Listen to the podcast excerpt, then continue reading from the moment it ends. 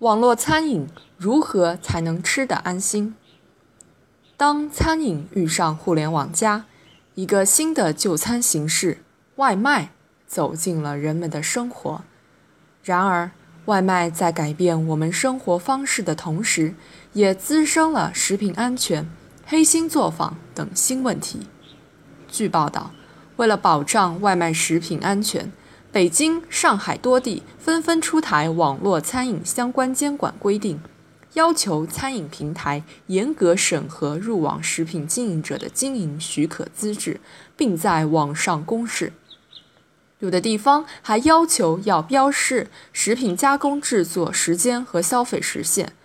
然而，规定在现实中却屡遭尴尬，不少外卖工作人员不仅因不清楚规定。而不在外卖包装上标明食用时限，就连公示经营许可资质都流于形式。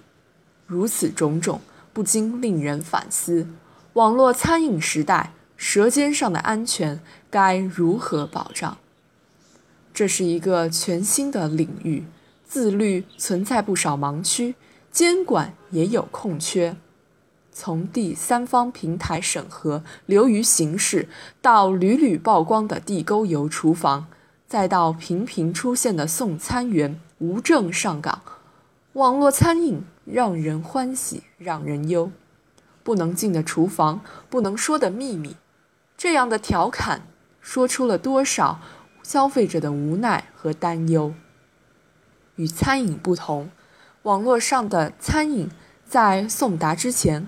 看不见、摸不着，且不说会不会存在图片与实物不一致等信息不对称的情况，原材料是否达标，食品有没有过期，配送服务时是否存在漏洞，从采购到生产再到配送，每一个环节都有可能出现问题，都需要有监管的力量。而一旦出现问题，消费者又该如何维权？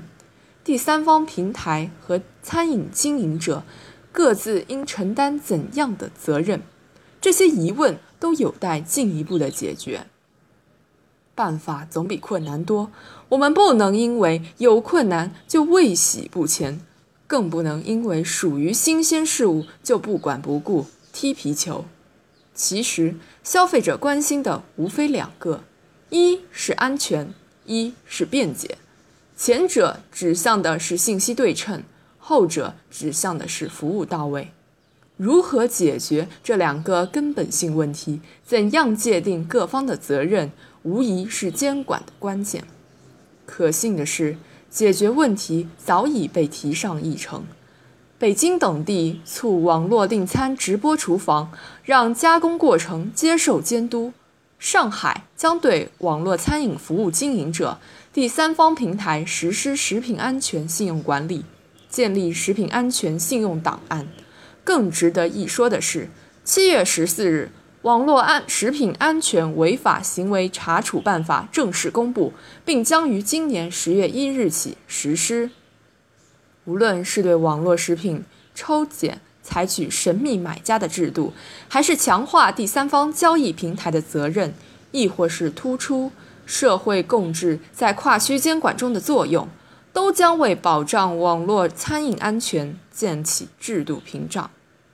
不可否认，伴随网络餐饮的拔节生长，肯定会衍生出新的问题和矛盾。但有一点无疑是肯定的：只要消费者、第三方平台和监管者联起手来，黑作坊、地沟油就将被阻挡在舌尖之外。令食客吃得安心。